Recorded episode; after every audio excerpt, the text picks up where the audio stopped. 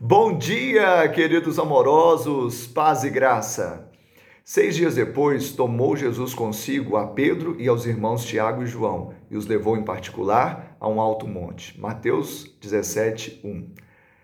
Ali Jesus estava com três dos seus discípulos e os levou a um monte para um retiro espiritual. Provavelmente o Monte Hermon, no norte da Palestina, conhecido por nós como Monte da Transfiguração.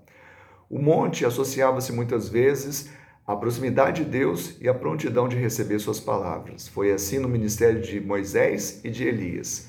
O certo é que, em particular com Jesus, nós podemos subir ao monte, não físico, mas especialmente espiritual, contemplar a presença da sua glória e sermos fortalecidos.